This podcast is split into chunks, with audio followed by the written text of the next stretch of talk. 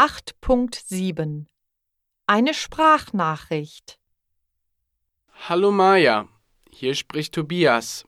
Ich kann morgen leider nicht mit auf die Klassenfahrt kommen. Es geht mir nicht gut. Ich habe Halsschmerzen und Fieber. Noch dazu huste ich stark. Ich habe dem Biologielehrer, Herrn Weber, eine E-Mail geschrieben, dass ich morgen nicht komme. Kannst du bitte im Zoo Fotos machen? Ich brauche Fotos für meine Präsentation. Danke, bis bald.